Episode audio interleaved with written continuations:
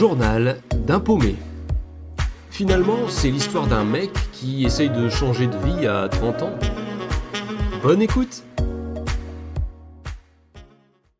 On peut avoir conscience que l'on doit quitter son travail sans pour autant oser sauter le pas. En ce qui me concerne, je me souviens qu'il y a eu quand même pas mal de phases entre le moment où j'ai réalisé que je devais vraiment partir et le moment où j'ai pris la décision de partir. Et durant ces différentes phases, ce qui est sûr, c'est que je m'enfonçais de plus en plus dans ce mal-être au travail. Hein. Donc il y avait à la fois euh, de la déprime et aussi le manque de sens, le manque de perspective que je pouvais avoir. Donc ça devenait vraiment inconfortable. Mais je repoussais l'idée de, de quitter ce travail parce que je connaissais le métier, ça me garantissait à ce moment-là un salaire euh, bah, tous les mois, etc., qui me suffisait à vivre largement. Mais je me rendais compte que ces sécurités-là, au bout d'un moment, en fait, elles ne pèsent plus assez lourd euh, dans la balance. D'autant plus que dans mon service, je suis pas le seul à, avoir ce, mal-être. Hein. Avec plusieurs collègues, on a vraiment l'impression d'effectuer un, bullshit job. En fait, c'est un travail euh, vraiment inutile, superflu, et qui ne nous permet pas de trouver un sens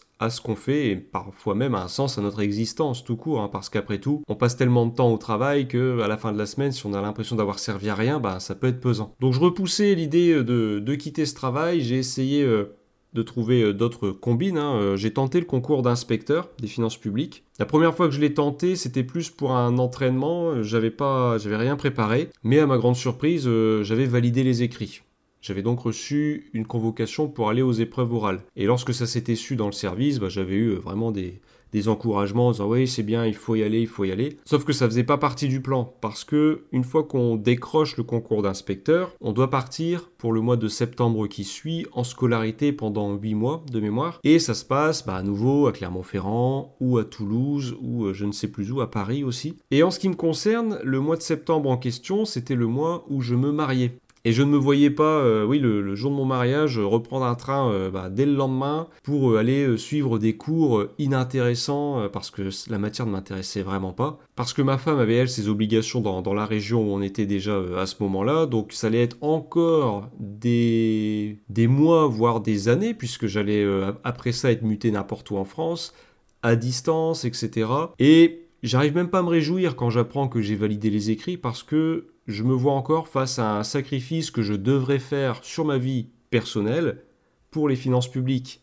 Et j'estime qu'elle ne le mérite pas. Après ce que j'ai vécu, etc., en fait, je n'ai plus envie de faire ce genre de sacrifice. Donc je décide de ne pas aller à l'oral, tout simplement. Alors je sais que j'avais eu des retombées, hein. on m'avait dit, oh mais qu'est-ce qu'il fait, il est pas bien. J'avais même un des chefs de service qui m'avait dit dans les yeux, bah, pour moi, c'était une erreur. Mais je me suis dit, qui est-il pour se permettre de juger une décision que j'avais prise concernant ma vie privée? Lui ne connaissait rien de ma vie, si ce n'est que l'aspect professionnel, et encore. Bref, et lors d'une préparation à, l'oral, euh, le temps que je prenne euh, ma, décision, j'avais écrit un, petit speech euh, de présentation hein, au, vu de l'épreuve, mais vraiment sans, le cœur, j'ai dû vraiment me pousser pour, pour le faire. Et dans cette présentation que j'avais soumise à, un des chefs de service, j'expliquais que bah, j'avais déjà travaillé en Alsace et qu'au bout de trois ans, bah, j'étais retourné dans ma région d'origine. Et je me souviens que ce chef de service était revenu vers moi en me disant non, il faut pas que tu écrives ça. Il faut pas que tu dises que tu es rentré chez toi au bout de trois ans, parce que sinon, eux, ils veulent euh, des, profils mobiles. Ils veulent pas que euh, comprendre que tu es rentré parce que tu voulais euh,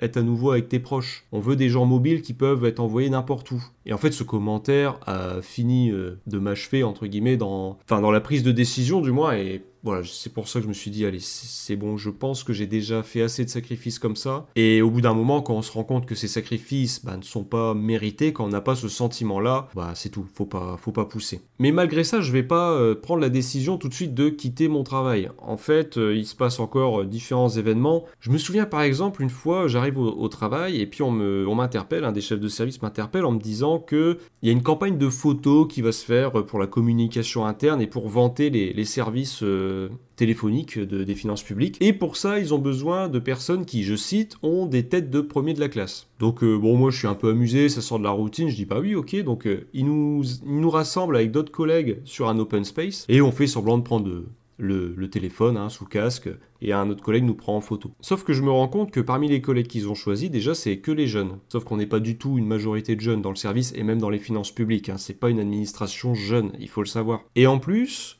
de mémoire, tous les collègues qui ont participé à cette photo, bah, ils ont tous quitté le service euh, depuis. Tous les piliers qui étaient là depuis des années, qui assuraient finalement euh, le bon roulement de ce service, qui assuraient les formations aussi, euh, la transmission du savoir, eux n'avaient pas été sollicités pour la photo. Alors j'ai vraiment eu l'impression que c'était bon, en gros, on veut les jeunes, les vieux et les moches, sortez, euh, on veut on veut pas vous voir sur les photos quoi. Et j'ai trouvé ça d'une hypocrisie et avec le recul, bah pareil, je regrette d'avoir participé à ça. Pour me rattraper, quelques temps plus tard, j'avais un vendredi soir, je me souviens, reçu un appel d'un des chefs de service. Et là pareil, euh, on me dit euh, écoute, il y a une, une conférence qui va se faire et qui va être transmise directement sur YouTube mercredi prochain. Ça se passe à Paris et cette conférence elle a pour but de vanter les métiers de l'accueil au sein des finances publiques afin de renforcer notre attractivité. Et on se disait que ça serait bien que tu y ailles parce qu'après tout, euh, tu es jeune, tu présentes bien et puis tu passes bien à l'oral, donc ça serait bien. Et là, j'étais tellement arrivé à une phase où je me rapprochais de, ma décision de quitter mon, travail hein, que je réponds au chef de service. Je dis écoute, euh, je ne me vois pas vanter l'attractivité des finances publiques parce que je, ne veux pas mentir en fait. Alors autant dire que j'ai senti le thermostat euh, descendre vite dans les températures négatives. J'ai eu le droit à bon allez bon week-end au revoir. Le lundi qui a suivi, j'ai été voir ce chef de service en, en remerciant quand même pour l'opportunité en question. Mais je lui ai expliqué que je ne pouvais pas être hypocrite et que c'est pour ces mêmes raisons que je n'arrivais pas à me motiver pour préparer un concours pour évoluer au sein des finances publiques. Et j'étais content d'être en phase avec moi-même, c'est-à-dire que voilà, je non, je n'étais plus d'accord pour participer à, ce genre de choses, je voulais pas mentir. Je me voyais pas dire allez, venez, c'est génial alors que j'étais en déprime. En plus, la mission du fonds de solidarité avait beau être terminée, on sent avec euh, bah, la plupart des collègues du service, hein, je crois même la totalité, qu'on sert de bouche-trou. C'est-à-dire que suite à cette mission du Fonds de solidarité, notre service est un peu devenu le service euh, apte à effectuer toutes les nouvelles missions. Et je me souviens à chaque fois qu'on nous annonçait une nouvelle mission plus ou moins longue selon euh, l'évolution de l'actualité, hein, Covid, inflation, etc. Il y avait pas mal de mesures qui se mettaient en place ou des accompagnements, des aides. Je me souviens que la tournure du mail qu'on nous envoyait pour nous annoncer qu'on allait effectuer encore une nouvelle mission, ça commençait par nous nous sommes portés volontaires pour effectuer, etc., etc. Et en fait, non.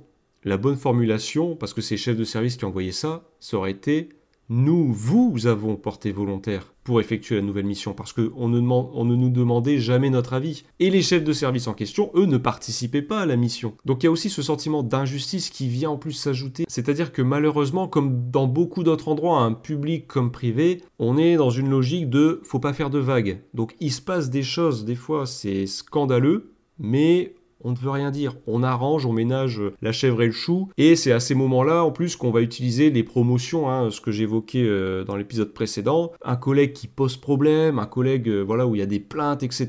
Et ben on va s'arranger pour le mettre au placard ou pour le muter ailleurs. Mais pour le muter, il faut lui donner une bonne raison, donc on va lui mettre une promotion. Et toi, à côté, t'as pas le droit à l'erreur. Et c'est vrai que t'as pas le droit à l'erreur, parce que moi, suite à ma triche, que bon, euh, j'assume et que je regrette, hein, parce que vraiment, ça reflète pas ma mentalité et mon rapport au, au travail, je me souviens souviens que euh, j'avais présenté mes excuses euh, au niveau du chef de service, euh, etc., parce que c'était la moindre des choses. Et je me souviens que ce dernier m'avait dit Non, mais c'est oublié, c'est complètement oublié, t'inquiète pas, on reviendra plus jamais là-dessus. Et bah, pour autant, lors de ma dernière évaluation professionnelle, au moment en plus où j'avais pris ma, j'avais annoncé que je quittais le service, hein, donc vraiment après ça, et eh bien je me suis rendu compte que ce chef de service là avait quand même noté dans mon dossier qu'il y avait eu cette triche de ma part. Alors j'ai pas trouvé ça honnête parce que moi j'avais tenu ma parole, j'avais fait euh, mon, euh, voilà, j'ai tenu mes engagements. Ce chef de service était dans son droit de l'indiquer hein, sur l'évaluation, mais dans ce cas-là, pourquoi me dire avant ah non mais limite je, ne sais plus de quoi tu parles, c'est oublié, hein,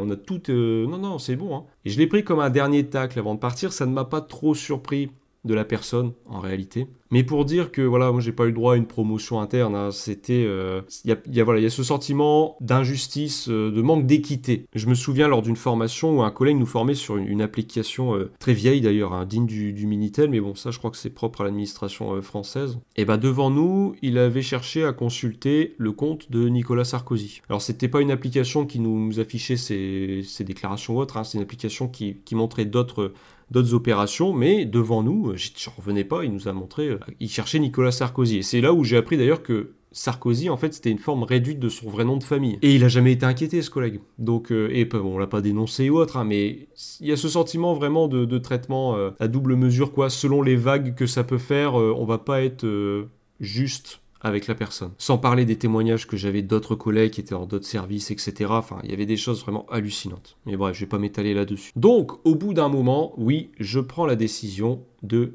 quitter mon travail. Cette décision, je la prends début janvier de l'année parce que euh, avec ma femme, on fait un, point sur euh, qu'est-ce qu'on a comme vision pour l'année qui arrive. Et c'était vraiment intéressant comme exercice, c'est-à-dire on a posé sur papier, voilà, dans un an, qu'est-ce qui a pu se passer euh, voilà, euh, dans, ta vie? Elle l'a fait de son côté, je l'ai fait du mien. Et moi, je voyais qu'en fait, euh, dans un an, bah, soit j'étais encore au même endroit, soit je tentais le concours à nouveau d'inspecteur, mais ça me, ça me minait parce que j'allais être encore muté, machin, etc. Et le métier, je savais d'avance qu'il n'allait pas m'intéresser. Ou soit je quittais mon travail pour essayer de faire autre chose, de tenter quelque chose qui pouvait me plaire. Et suite à ça, et au cumul voilà, de, des nouvelles missions, de, de voir comment ça fonctionnait, j'ai décidé de prendre rendez-vous avec mes chefs de service pour leur annoncer que j'allais demander une mise en disponibilité. Alors la mise en disponibilité, c'est vrai que c'est un avantage pour les fonctionnaires. Pour expliquer rapidement, c'est en gros un congé sans solde, on peut appeler ça comme ça, ou on va te garder un poste dans l'administration, sachant que le, poste est national, hein. c'est-à-dire que si un jour je, mettais fin à ma dispo et que je voulais revenir dans les finances publiques, on pourrait me muter euh, n'importe où. Donc j'en conviens, c'est vraiment un filet de sécurité, et c'est pour ça que je blâmerai jamais quelqu'un qui n'ose pas quitter son travail parce qu'il n'a pas la même sécurité que moi je peux avoir. Donc